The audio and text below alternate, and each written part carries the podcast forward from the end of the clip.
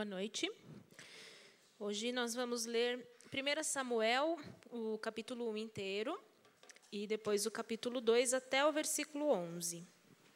Então diz assim: Havia certo homem de Ramataim, Zufita, dos montes de Efraim, chamado Eucana, filho de Jeroão, neto de Eliú e bisneto de Tou, filho do Efraimita Zufi. Ele tinha duas mulheres, uma se chamava Ana e a outra Penina. Penina tinha filhos, Ana, porém, não tinha. Todos os anos, esse homem subia de sua cidade, a Siló, para adorar e sacrificar ao Senhor dos Exércitos. Lá, Ofni e Finéias, os dois filhos de Eli, eram sacerdotes do Senhor. No dia em que Eucana oferecia sacrifícios, dava porções à sua mulher Penina e todos os filhos e filhas dela. Mas a Ana dava uma porção dupla, porque amava, apesar de o Senhor tê-la deixado estéril. E porque o Senhor a tinha deixado estéril, sua rival a provocava continuamente, a fim de irritá-la. Isso acontecia ano após ano. Sempre que Ana subia à casa do Senhor, sua rival a provocava, e ela chorava e não comia. Eucana, seu marido, lhe perguntava: Ana, por que você está chorando? Por que não come? Por que está triste?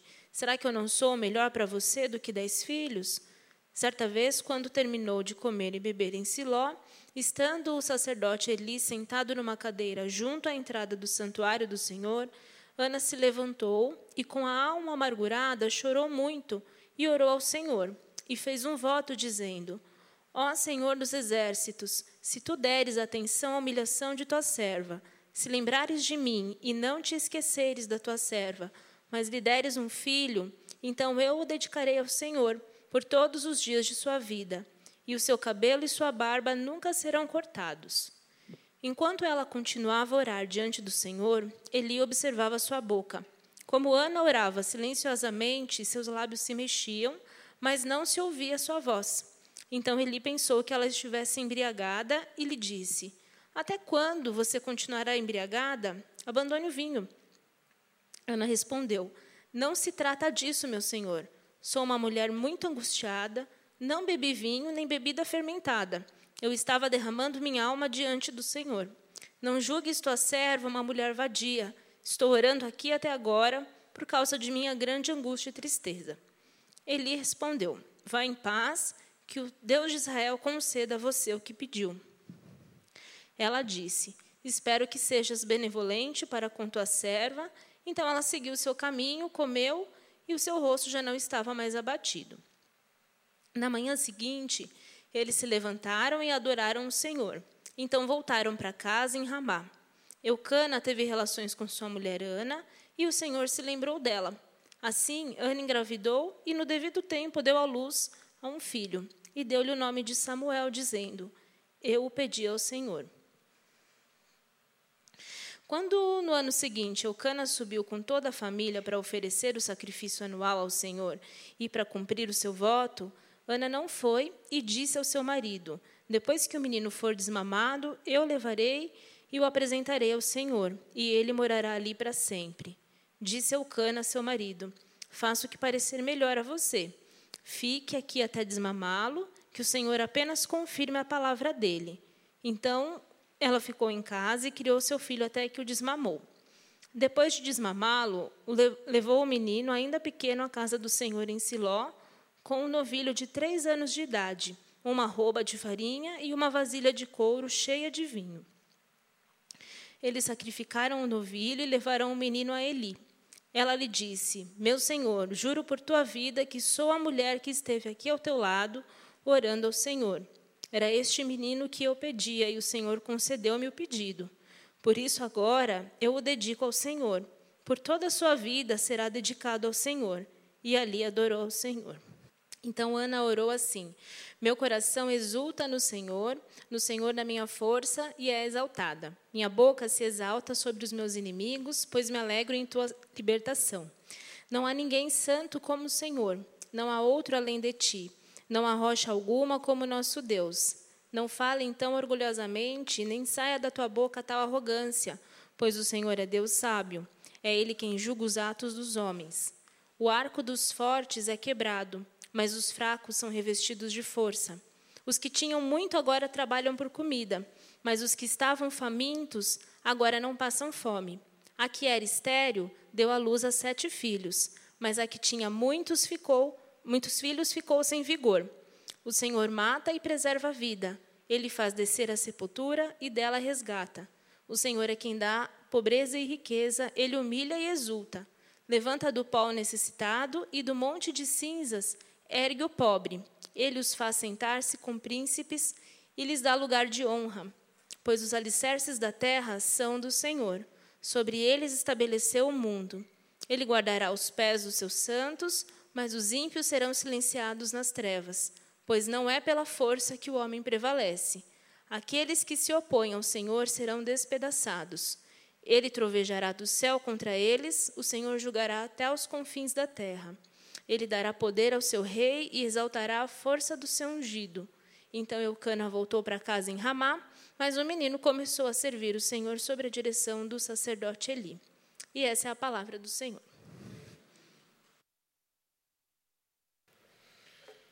Vamos orar mais uma vez? Pai, obrigado pela tua palavra que foi lida. E faz um tempo faz desse tempo um tempo maior do que mera explanação do texto bíblico, mas um tempo em que o teu nome seja honrado e adorado. E que assim a gente possa ouvir a tua voz de maneira profunda e que esse tempo produza fruto na nossa vida. Nos dirige e nos guarda, nós oramos assim em nome do Senhor Jesus. Amém. Nós estamos numa série aqui na Igreja Batista Urbana e essa série, ela está falando sobre a oração como oxigênio da alma. Oração, oxigênio da alma. E o primeiro sermão dessa série, nós falamos lá atrás, quatro, quatro domingos atrás, cinco domingos atrás, nós falamos sobre a oração de Moisés. Foi a oração que a gente abriu essa série que é aquela oração que nos ensina a orar pedindo a glória de Deus. Essa é a oração que o cristão tem para fazer, de mais importante, de tudo que o cristão pode orar, a oração mais importante que o cristão pode fazer é: Senhor, faz o teu próprio nome honrado. Faz o teu próprio nome glorificado através das circunstâncias que eu estou vivendo, através da minha vida, através daquilo que tenho enfrentado, através daquilo que é objeto da minha oração. Então, Moisés nos ensina, lá em Êxodo, no capítulo 32, a orar como Moisés orou. A Bíblia nos ensina a orar como Moisés orou, orando, orando e pedindo a glória de Deus. Segundo domingo nós oramos, nós falamos sobre a oração de Neemias que é uma oração extremamente importante na Bíblia, que nos ensina a fazer das causas de Deus as nossas causas próprias. Fazer o desejo de Deus e o anseio de Deus e as coisas de Deus serem o nosso desejo, o nosso anseio, as nossas coisas. É aquela oração que busca com que as coisas que Deus deseja sejam aquilo que nós, as coisas que nós desejamos.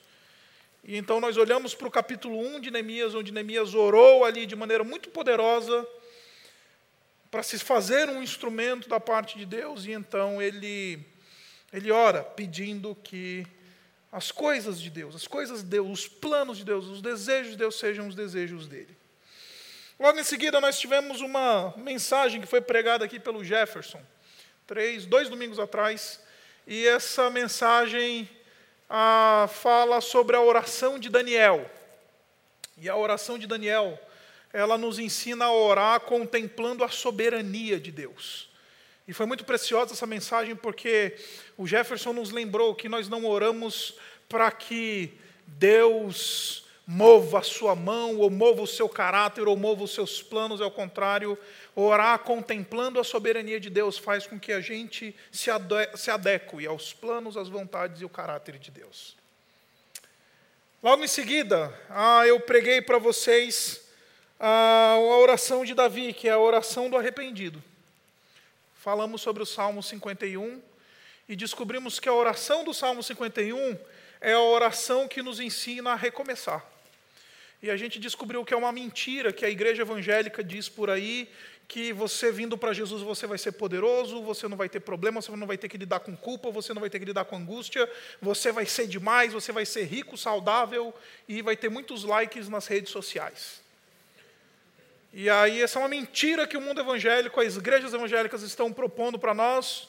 Pelo contrário, culpa, angústias, pesar pelo pecado faz parte da vida cristã e lidar com isso é, faz parte da vida e nós lidamos através com essas coisas através da, da oração do arrependido, a oração do contrito, a oração que de fato é aquela adoração que Deus espera de nós. Domingo passado, o Nadir falou sobre a oração de Jabez e nos trouxe algumas lições muito preciosas sobre a oração que ora pedindo o cuidado soberano de Deus sobre a nossa vida. Uau! Muita coisa que nós falamos nessa série. Hoje nós vamos conversar sobre essa oração que a gente acabou de ver, essas duas orações, na verdade, que Ana fez, a oração do capítulo 1 e a oração do capítulo 2, uma oração de uma mulher, de uma mãe, a oração de alguém que deseja profundamente um filho. E essa oração, ela não tem implicações somente para você, mamãe. É claro que eu vou mostrar, tentar mostrar para você essa noite como essa oração fala para a mãe, para o coração da mãe, mas ela comunica verdades eternas sobre todas as coisas, sobre todas as pessoas que fazem parte da aliança e do povo de Deus.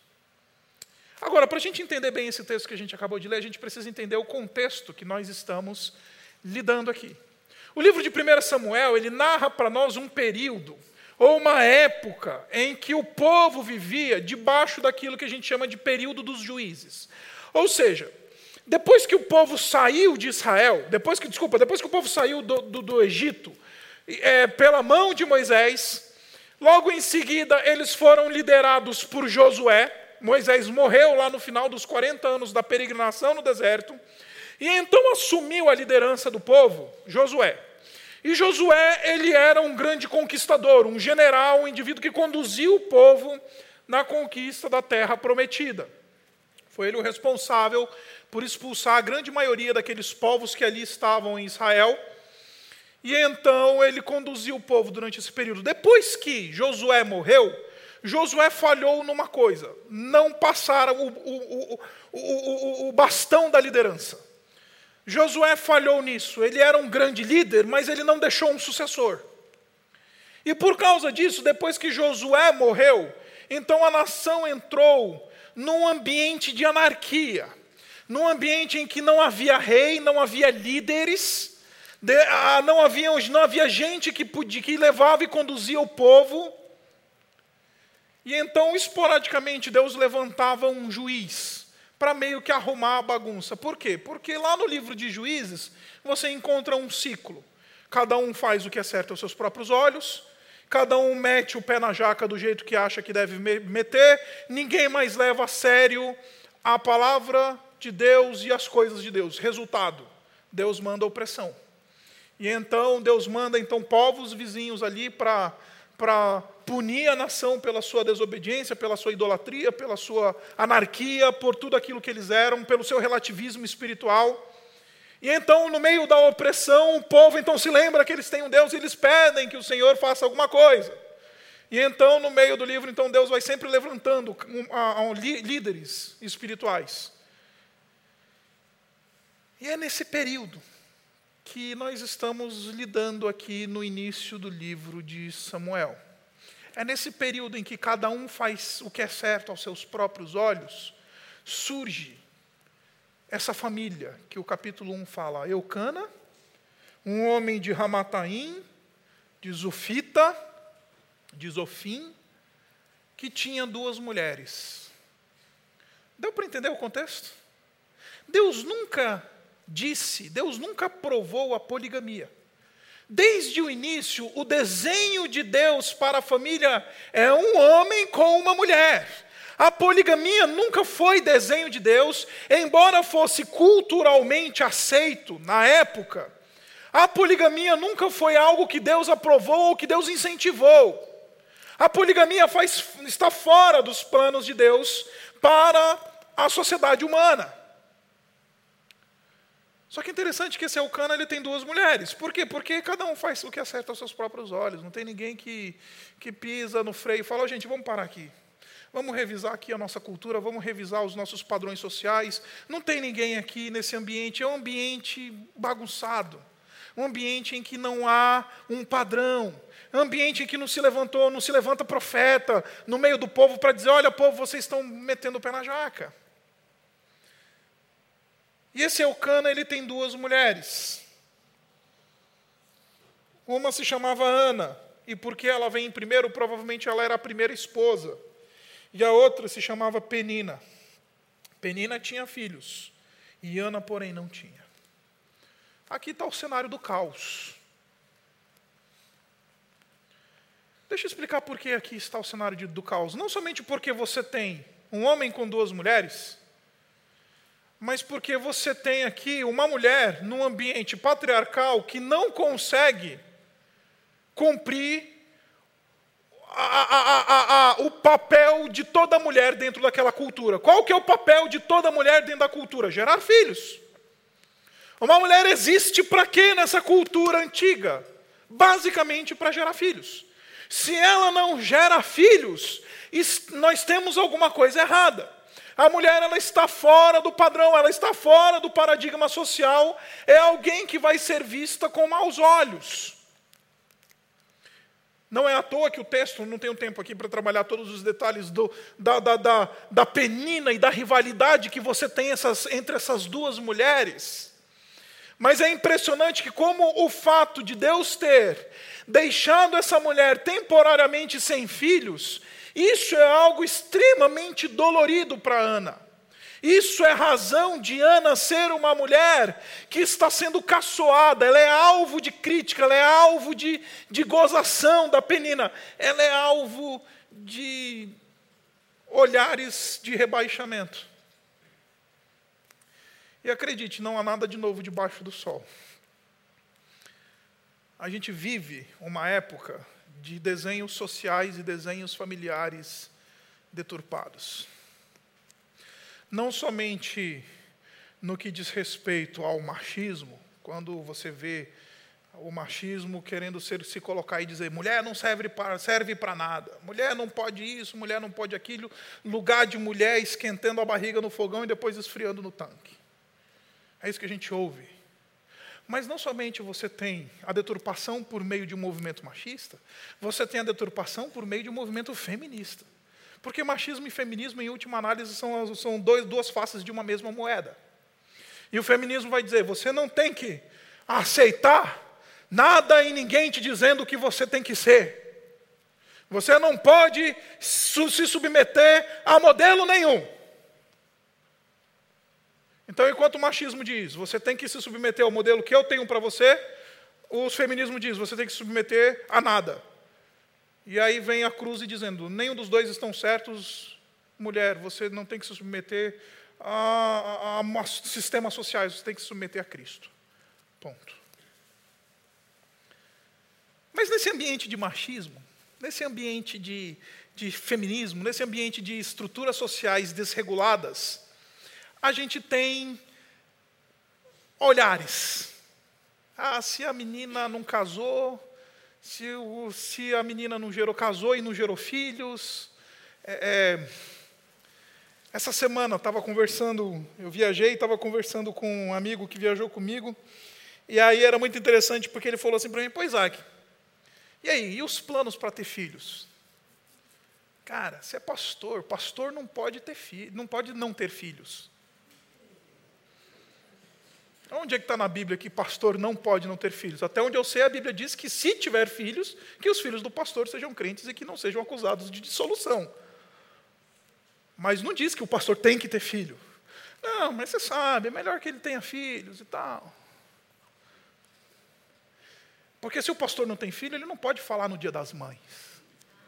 Ou se o pastor não tem filho, ele não pode falar sobre casamento, ele não pode falar. Deu para entender o que eu estou querendo dizer para você? A gente criou estereótipos. E aí a gente fica botando e oprimindo as pessoas por causa desses estereótipos. A gente fica rebaixando e despreza o que a palavra de Deus diz e começa a ter olhares e, ter, e, e colocar as pessoas num padrão de opressão. Ah, se a menina não casou, trinta e tantos não casou, tem que casar. O rapaz, quarenta e tantos, não casou, ih, ele é o colega do Batman, né? ele é o Robin. E aí você fica naquela coisa dos estereótipos sociais. Ana é alguém que está debaixo dos foi colocada debaixo dos estereótipos sociais. Não gera filhos. Por isso é rebaixada, por isso é desprezada, por isso tem olhares de acusação, por isso é alguém que está sendo profundamente oprimida nesses dias em que cada um faz o que é certo aos seus próprios olhos. Agora vá para o versículo 5. O versículo 5 ele é importante nessa discussão, porque o versículo 5 ele diz o seguinte: Eucana ele dava a Ana porção dupla, porque a amava, apesar de que o Senhor a tinha deixado estéril. Olha só o versículo 6. E porque o Senhor a tinha deixado estéril, sua rival, a Penina, a provocava continuamente a fim de irritá-la.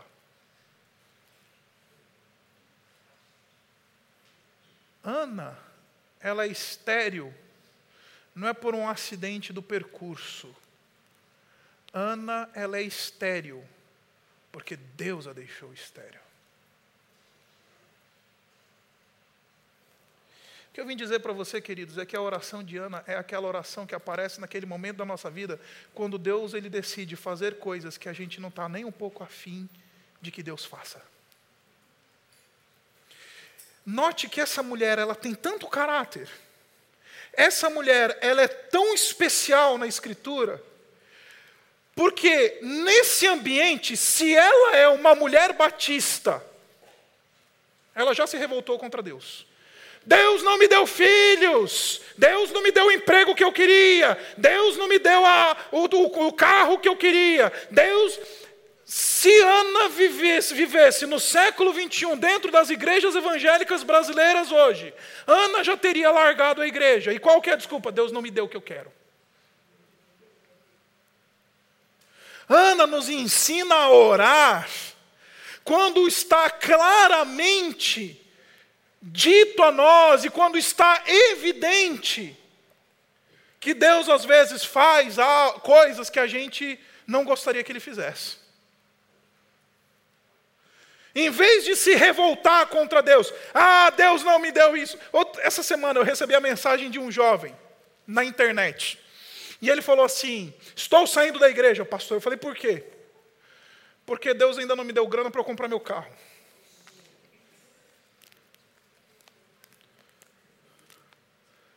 Está saindo da igreja.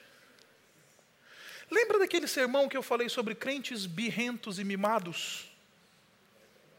Se Ana fosse crente das igrejas evangélicas brasileiras hoje, ela já tinha virado para o pastor e falado assim: Pastor, estou saindo fora. Por quê? Porque este Deus aí não está me dando o que eu quero. Deixa eu dizer uma coisa para você, para a gente começar a conversar aqui, começar a nossa conversa. Deus não tem obrigação nenhuma de nos dar aquilo que nós queremos. Deus não tem dever nenhum de nos agradar. Deus não tem dívida com ninguém. Deus não está neste negócio de mimar crente. E Ana, sabendo que era Deus o responsável pela sua esterilidade, ainda assim, todo ano ela vai com o seu marido a Siló adorar ao seu Deus. Todo ano, ainda assim, ela cumpre o um mandamento. Todo ano, ainda assim, ela se coloca diante do seu Deus. Ainda assim, ela continua sendo fiel a Deus. A pergunta básica dessa aplicação é simples, gente. Até quando e até onde vai a nossa fidelidade a Deus quando Deus faz coisas que nós não queremos que Ele faça? E queridos, Deus ele é perito em nos contrariar. Deus ele é perito em nos fazer indivíduos contrariados, em frustrar os nossos sonhos e os nossos desejos. Deus é perito nessas coisas. E que bom que ele faz isso. Charles Spurgeon ele falava uma coisa que eu acho sensacional. Ele fala que a maior prova da bondade de Deus sobre a sua, sobre a minha e a sua vida é que ele não satisfaz os desejos idólatras do nosso coração. E não dá tudo o que a gente pede. A bondade de Deus às vezes se manifesta no não. A graça de Deus às vezes, às vezes está no não. Lembra da história de um tal apóstolo Paulo?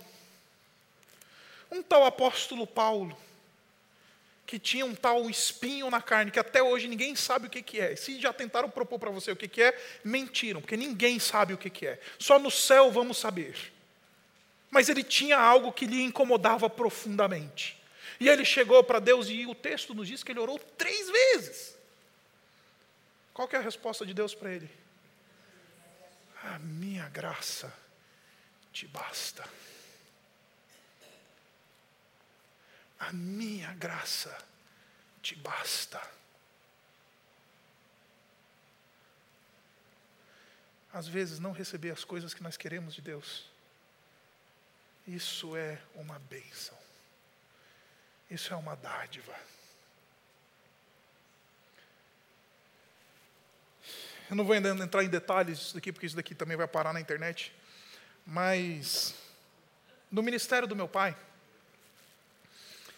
há anos atrás, uma família da, da igreja onde meu pai pastoreava, ela ela teve, passamos lá na nossa igreja, lá no passado, lá em Boa Vista, passamos por uma situação muito difícil, que foi o quê? Uma jovem universitária morreu de acidente de trânsito. E era interessante porque essa menina, ela era filha de pessoas muito ricas e muito abastadas. E ela saiu de Boa Vista e saiu de Boa Vista para estudar, fazer faculdade. E ela vivia pegando no pé do pai dela, dizendo assim: Pai, compra um carro para mim, vai facilitar tanto minha vida. Pai, me dá um carro. E o pai tinha dinheiro para dar um carro para a menina. Tinha mesmo. Isso era, não era problema. Dinheiro não era problema. Só que o pai ficou cozinhando o galo. Não estava seguro de que dar o carro estava na hora e tudo mais. E pai, me dá um carro, pai, me dá um carro, pai, me dá um carro, pai, me dá um carro.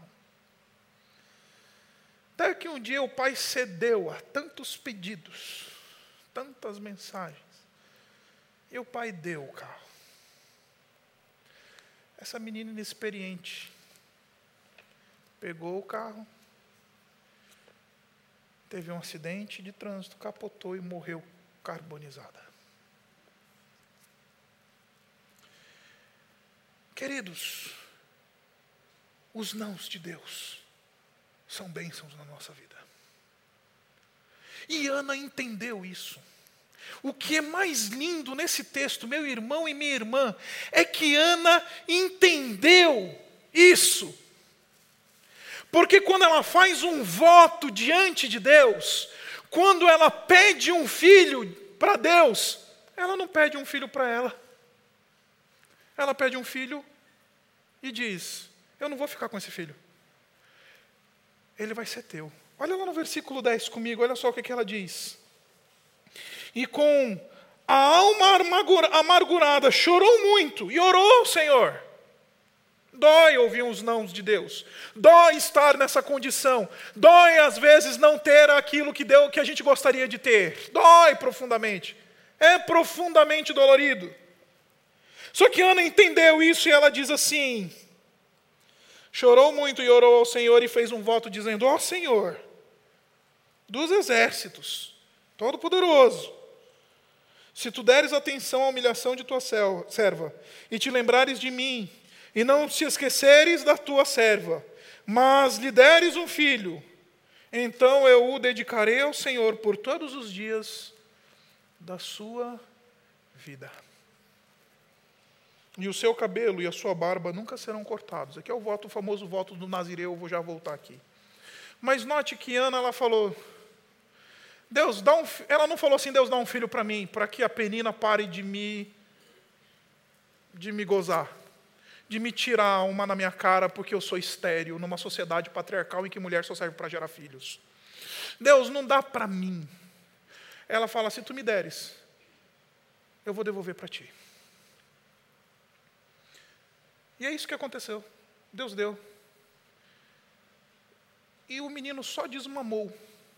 Ana não criou esse garoto. Ana não viu Samuel crescer.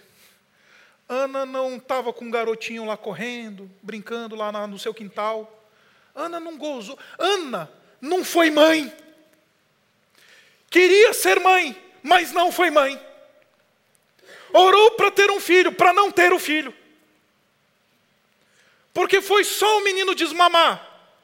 Os estudiosos dizem que é isso daí vai entre 4 e 6 anos de idade. Chegou no templo, em Siló, falou: Toma ele. Ele pertence ao Senhor. Ele não é meu.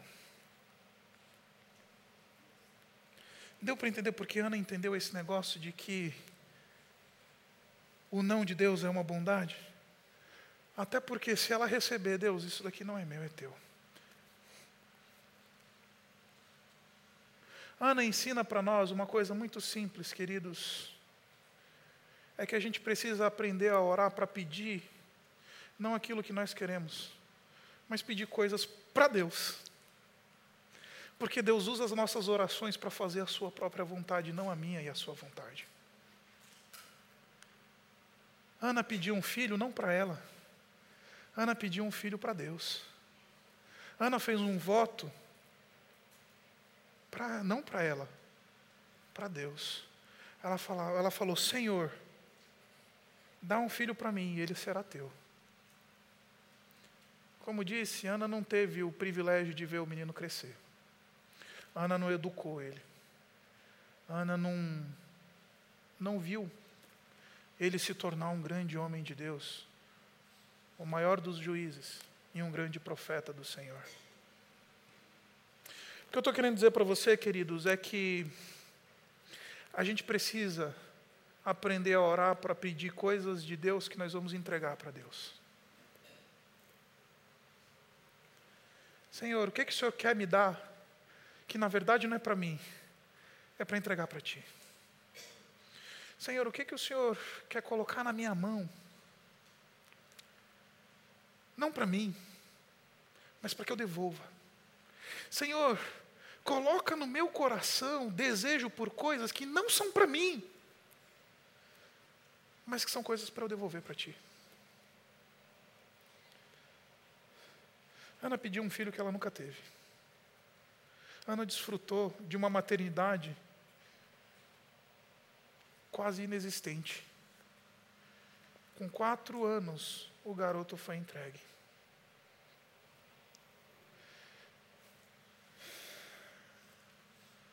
Existem úteros que pertencem às mulheres. Meu corpo, minhas regras. Meu útero, minhas regras. Meu útero me serve. O útero de Ana serve o reino. Senhor, tu fechas o meu útero. Meu útero é teu. Meu útero, ele te obedece. Então, se tu abrires o meu útero, aquilo que sair dele também é teu. Essa é a lógica de Ana. É por isso que ela lida bem com o não de Deus. Por isso que ela sabe que se ela quiser ter um filho para ela, não vai dar certo. Sabe por que eu estou querendo dizer isso para você? Porque Ana ela tem um exemplo muito claro do que, que significa ser uma mãe para si, para a sua própria glória, ter filhos para si. A sua rival Penina Penina deriva a sua identidade, a partir do fato de que ela consegue gerar filhos. Ela deriva a sua identidade. Quem é Penina? Ela não é nem a amada do seu marido, porque ele não ama ela. Ele ama a Ana, apesar de ser estéreo. Penina, ela só é aquela que gera filhos. Prazer, nós chamamos isso de idolatria. Derivar a nossa identidade a partir das coisas que Deus nos dá. Penina, quem é Penina? Ela é a mulher que dá, dá filhos para o seu marido. Ponto. Idólatra de filhos. Idólatra daquilo que Deus lhe deu. Como é que Ana se liberta dessa idolatria? Senhor, não é meu. O meu útero está debaixo da tua soberania, debaixo do teu controle. Ele é aberto ou fechado, ele é teu. Então, se o Senhor quiser entregar, ele é teu.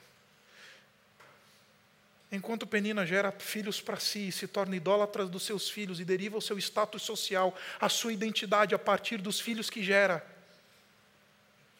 Ana se liberta disso e fala: Senhor, me dá um filho, mas não para mim, para ti. Não para que eu tenha esse filho, não para que eu veja esse menino crescer, não para que eu possa dizer: olha, está vendo esse garoto, que lindo? Pois é, eu que eduquei. Está vendo este homem de Deus? Eu que formei. Deixa eu contar uma história para você da dona Benedita, uma senhora que eu conheci anos atrás. E eu nunca vou esquecer a dona Benedita, porque a dona Benedita ela, ela, ela, ela tinha aquele traço que todo irmão ou irmã que tem uma longa caminhada denominacional tem, chamado orgulho denominacional. A dona Benedita era mãe de três pastores. Dois deles eu conheci. E a dona Benedita, ela se apresentava como a mãe dos pastores. E eu conheci a dona Benedita na época que eu estava indo para o seminário. E a dona Benedita chegou assim e falou assim: Ah, meu filho, deixa eu falar uma coisa para você. Eu tive três pastores. Eu sou mãe de três pastores. Isso é um ídolo. Eduquei três pastores. E quem é a dona Benedita? A mãe dos três pastores. Só isso. Se esses meninos deixarem um dia de serem pastores, ela deixou de ser a mãe dos seres pastores, porque ela deriva a sua identidade dos filhos que tem. E aí fica arrotando caviar e dizendo assim: Eu que eduquei os três pastores, disciplinei no caminho do Senhor, agora todos eles andam com Deus, são pastores. Dona Benedita.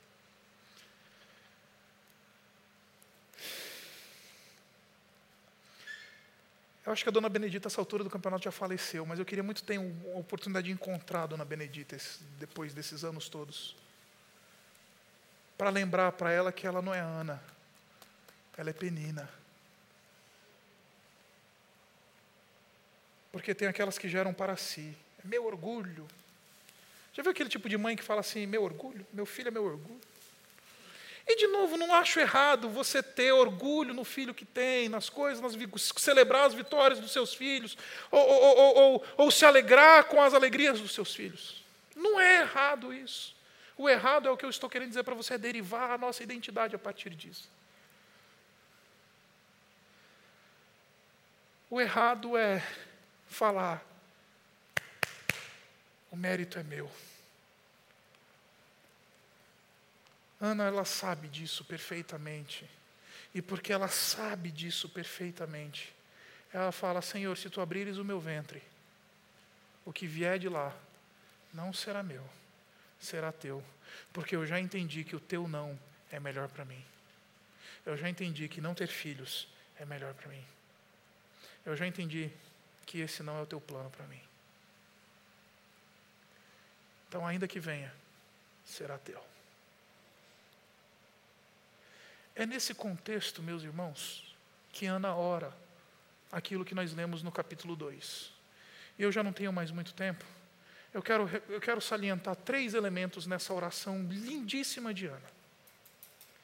Olha só o que, que diz o final do capítulo 1, diz assim, versículo 24. Depois de desmamá-lo, levou o menino, ainda pequeno, à casa do Senhor em Siló, com um novilho de três anos de idade, uma roupa de farinha e uma vasilha de couro cheia de vinho. Ou seja, Ana foi cumprir o seu voto. O menino foi desmamado, não precisa mais da mãe para ter a sua vida, já é um, uma entidade completamente independente da mãe. Vou cumprir o meu propósito, vou levar o menino para Siló. Você acha que isso foi uma, foi uma situação de alegria para Ana? Você, você acha que Ana chegou lá feliz da vida? Ah, aqui, olha, o filho que eu gerei, o menino que eu criei, que eu alimentei, olha só que lindo o menino. Pois é, estou entregando ele. Senhora, mamãe, você consegue imaginar isso? Você entregar o seu filho, que você gerou, que você alimentou, que você educou. Aí você chega lá, na hora que começa a curtir, né? Os pais, eles dizem, a gente começa a curtir os nossos filhos a partir ali dos dois, três aninhos, que eles começam a interagir com a gente. Aí a gente começa a curtir. É bem aquela fase que Ana está começando a curtir o filho. Ela se lembra, eu tenho um voto com o Senhor, vai lá entregar. Você acha que esse é um momento de alegria para Ana? Você acha que esse é um momento de, de gozo? Você acha que isso é uma situação alegre? Nem um pouco. Nem um pouco. Ana está com seu coração rasgado aqui porque ela está tendo que entregar o seu filho, seu único filho. Agora, olha como ela começa essa oração. Meu coração exulta no Senhor. Queridos, a oração de Ana nos ensina uma outra coisinha. Não somente a nos contentar com a vontade de Deus e aceitar os seus nãos, mas nos ensina a ter prazer em Deus. E aqui eu preciso fazer um parêntese grande. A gente não tem mais prazer em Deus. Exultar no Senhor, se alegrar, ter deleite. A expressão hebraica aqui, ela traz aquela ideia de profundo deleite. E você já percebeu que a gente tem prazer em todas as coisas? A gente tem prazer no PlayStation 4. A gente tem prazer no nosso clube que torcemos. A gente tem prazer nas nossas coisas e nos nossos elementos, mas a gente não tem mais prazer no Senhor. Essa semana eu estava ouvindo uma exposição muito preciosa de um pastor e ele falou uma coisa que aquilo me marcou. Ele falou: Sabe por quê? Nós temos uma geração de homens, e às vezes até mulheres, afundados na pornografia, é porque eles não têm mais prazer no Senhor. Porque quem tem prazer no Senhor não precisa de pornografia, não precisa de sexo fora do casamento. Quem tem prazer no Senhor não precisa de bens materiais para ter prazer, para saciar sua alma. Quem tem prazer no Senhor, quem exulta no Senhor, entrega até o filho. A razão da alegria de Ana não é o menino, é o Senhor. Eu exulto no Senhor, não no menino. E a gente fica exultando nas coisas erradas, meus irmãos, nessa nossa vida. A gente exulta nas coisas erradas, a gente exulta na miséria do nosso salário, no nosso olerite. Outro dia eu engatei, a Bela me passou lá um monte de conta para eu pagar, eu engatei no, na, na fila do banco. E aí, eu, sabe aquela coisa, né? Você senta, está conversando com o pessoal. E aí eu fui lá, né? Botei lá o meu cartão lá para pegar a senha preferencial lá que o meu o banco me dá lá, não sei o quê. Peguei, botei lá e tal, sentei. Aí o rapaz que estava do meu lado, ele me olhou, eu não sei, quis puxar assunto comigo. Aí ele virou para mim e falou assim: É, né? Hoje é o dia da alegria. Falei, por quê? Hoje é dia 5. Ah, o que é dia 5? É o dia do salário. Ah, eu falei, é o dia da alegria. É o dia 5. E ele todo orgulhoso, vou sacar o meu salário. Exulto no salário, exulto na carreira, exulto nos bens que tenho, exulto nas oportunidades que me deram, mas não exulto mais no Senhor. Exulto no meu marido, na minha mulher, no meu namorado, na minha namorada, nunca mais exulto no Senhor. Meus irmãos, precisamos voltar a exultar no Senhor. Ana consegue ser uma mulher fiel a Deus, porque, em última análise, a razão da sua alegria não é ser aceita pela sociedade porque gera filhos. A razão da sua alegria não é ser mais amada pelo seu marido porque ela deu um herdeiro para o seu marido. A razão da sua alegria é o Senhor.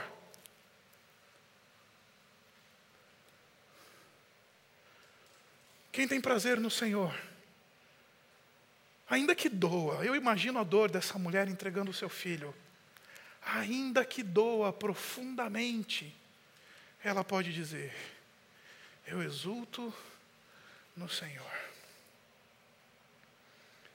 A minha alegria não são essas coisas passageiras. A minha alegria é o Senhor. É por isso que ela pode entregar. Ainda que doa. Ainda que seja uma ruptura. Segundo, versículo 2. Não há ninguém santo como o Senhor. Não há outro além de ti, não há rocha alguma como o nosso Deus. Ana não somente identifica a razão da sua alegria no Senhor, mas ela identifica a razão da sua segurança no Senhor. A figura da rocha no Antigo Testamento é a figura de segurança. A rocha é a ideia de que Deus colocou num, num lugar alto, numa rocha alta, que está livre de qualquer ataque inimigo. Estar num ambiente alto, estar numa rocha, é estar seguro. A segurança de Ana, numa sociedade em que ela é rebaixada, também não é o filho dela. Ela não pegou o moleque, foi lá na cara da Penina e falou assim: ah, chupa, Corinthians. Porque a segurança dela também não é o menino. A segurança dela é o Senhor. A razão da segurança. Meus irmãos, deixa eu falar uma coisa para vocês, e aqui eu quero ser muito delicado no que eu vou dizer. Mas a gente vive uma geração, e a gente vive uma época, em que a gente coloca a nossa segurança em tudo menos no Senhor. E deixa eu, deixa eu explicar onde é que eu estou querendo chegar. Eu e a Isabela, como vocês sabem, a gente aconselha muito jovens casais, especialmente aqueles que estão indo caminhando para o casamento. E é muito engraçado que eu estou cada vez mais convencido de que a fala que diz assim: acabou o dinheiro, acabou o amor, é verdade. Eu vejo meninas e meninos e rapazes e outros naquele sentido assim de se ele tem dinheiro, eu caso com ele. Deu para entender? A minha segurança. Se ele não tem, eu não vou dar moral para esse cara, não.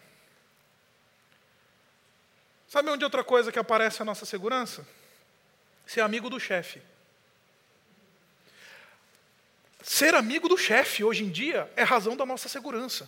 Porque se o chefe é meu amigo, eu estou em terreno seguro. Porque se o meu patrão não é meu amigo, e eu estou em ambiente escorregadio. Deu para entender onde a gente chegou? A que nível nós chegamos?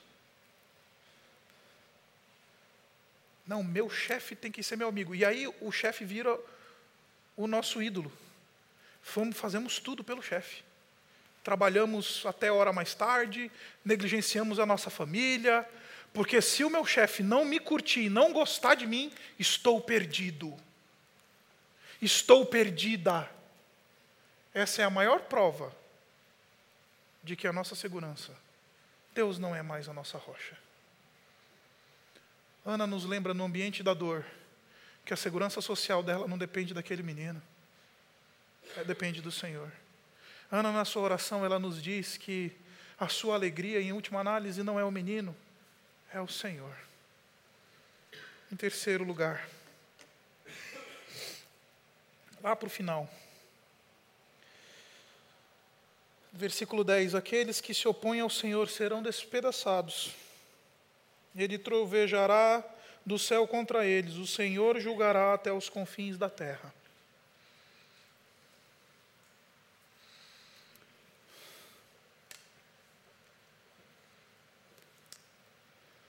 Ana sabe que Deus está esperando algo dela.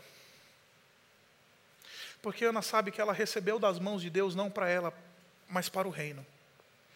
Ana sabe que ela gerou um filho, não para a alegria dela e para a segurança dela, mas para que esse menino seja usado por Deus. E ele foi grandemente usado por Deus, você conhece a história. Agora, Ana, ela está num momento de decisão importante na vida dela. Normalmente a gente lê esse texto pensando assim, tá vendo? Ana está olhando para outros, os que se opõem ao Senhor. Essa cambada aí de gente que não quer levar a sério a vontade de Deus e os planos de Deus, eles se opõem às coisas de Deus. Ana sabe que se ela não entrega esse menino, ela é um desses indivíduos. Ana sabe que não cumprir o voto é se opor aos caminhos do Senhor. Não cumprir o voto, não fazer o que Deus espera, significa se colocar nessa condição. Ela não está se colocando fora dessa condição. Se ela pega esse menino, guarda ele para mim, ah, é um negócio que eu voto que eu fiz já faz tempo. Cinco anos, quatro anos que passou. Deus nem se lembra mais. Aqueles que se opõem aos planos de Deus, esses vão receber justiça. A oração de Ana não somente nos lembra que a nossa alegria está no Senhor, não somente nos lembra que a nossa segurança está no Senhor, a oração de Ana nos lembra que o nosso desejo e caminho é regido pela justiça do Senhor. Reter aquele menino significa se opor aos planos de Deus. E se opor aos planos de Deus é algo que Ana encara como algo muito sério. A pergunta que eu tenho para você é muito simples: o que é que você está retendo? O que é oposição a Deus? O que é que eu e você estamos retendo? Porque isso é a nossa alegria, isso é a nossa segurança, e aí a gente retém a gente segura. E nesse movimento de reter, de segurar, a gente está dizendo que não seja feita a tua vontade, Senhor, que seja feita a minha. E aí a gente se coloca como opositor de Deus. Ana está se lembrando disso e está falando: não, eu não vou me opor, Ele julga, por isso eu entrego. E o versículo 11 termina discretamente dizendo: Então Eucana voltou para casa em Ramá, mas o menino começou a servir o Senhor sob a direção do sacerdote Eli. Ana cumpriu o que ela prometeu. Fez o voto diante de Deus e cumpriu. Falou que ia entregar, entregou. O que mais falta nessa geração hoje, meus irmãos, é compromisso. E deixa-me fazer uma aplicação bem caseira aqui. Tanta gente que chega na comunidade e fala assim: não, eu vou me comprometer, me comprometer a servir ao Senhor aqui nesse lugar. No primeiro aperto, pipoca. Primeira canseira que dá, ah, é meio cansativo carregar caixa. Ah, é meio cansativo entrar na escala. Ah, é meio pipoca. As igrejas evangélicas hoje são pipoqueiras gigantes, de crentes que não entenderam o seu papel dentro do reino e se colocam a serviço e que cumprem a sua palavra.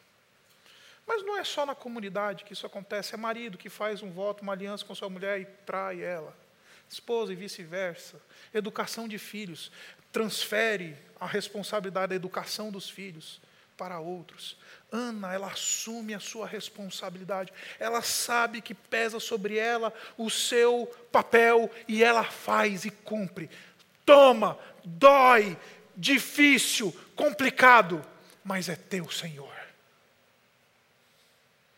Não vou fugir à responsabilidade. Não vou me opor aos teus planos e os teus caminhos. Oposição, ela não é só ativa.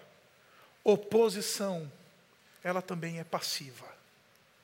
Eu me oponho aos planos de Deus todas as vezes que digo que vou, mas não vou. Que digo que farei, mas não faço. Todas as vezes que eu me coloco de maneira negligente nas coisas do Senhor. Por isso que Ana nos ensina nessa oração linda que a nossa segurança está em Deus, o nosso deleite está em Deus, e as nossas responsabilidades precisam estar em Deus também. Precisam ser aquelas que Deus nos deu. Senhor, o meu útero é teu. Esse filho não é meu. E como é que eu quero fechar isso? Meus irmãos, como é que Ana, na sua mensagem mais linda, encerra isso? Ou o que, que isso tem a ver com a gente hoje? É que do mesmo jeito que Ana entregou o seu único filho,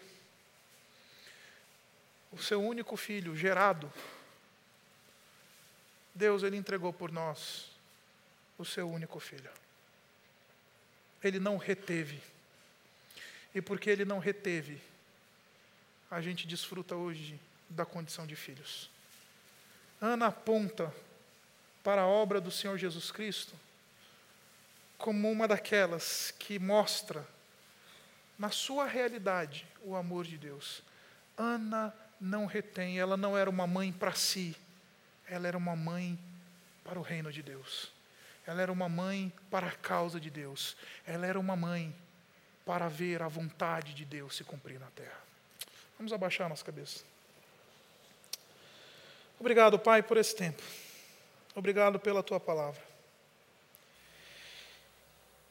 E, Pai, como a gente precisa de graça, como a gente precisa cantar isso que nós cantamos hoje, vem nos socorrer.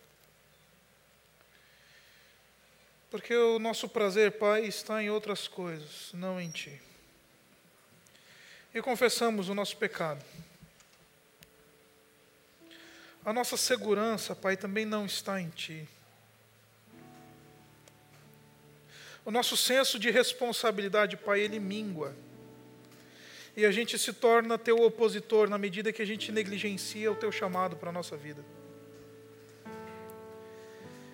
E Pai, nos ajuda a sermos como Ana, que se libertou dessas amarras de idolatria, ao orar pedindo não algo para si, mas algo para ti, que voltava para ti. Nos ajuda a ser, a ser como Ana, que encontra o nosso prazer e alegria em Ti, não nas coisas que o Senhor nos dá. Ajuda-nos a sermos como Ana, que encontrou a sua segurança, não na sua condição social, mas ela encontrou em Ti. E ajuda-nos a lembrar, Pai, que somos chamados a uma responsabilidade diante de Ti, a entregar o que o Senhor pede, a ouvir nãos que são benéficos para a nossa vida e para a nossa espiritualidade. E Pai, que assim a gente possa desfrutar da Tua bondade, que abre mão e que às vezes fecha a mão, que diz sim e que também diz não. Ajuda-nos a perceber o teu amor se manifestando quando o Senhor fecha os nossos úteros e quando o Senhor abre. E ajuda, Pai, a gente a, a sermos parceiros teus no teu plano, na tua vontade, como Ana foi. Como Ana desejava ser alguém que gerava não para si, não para os próprios planos, para o próprio status, mas que estava disposta a gerar para ti, a gerar um menino que o Senhor usou, a gerar bênçãos e edificação do teu reino. Então faz de nós, ó Pai, assim. E ajuda-nos a lembrar que isso só é possível na medida em que a gente olha para Ti, que não reteve o Teu Filho, que não poupou, que não foi apegado, mas entregou sacrificialmente o Teu Filho por nós. E nós te bendizemos por isso essa noite. Nós oramos assim em nome do Senhor Jesus. Amém.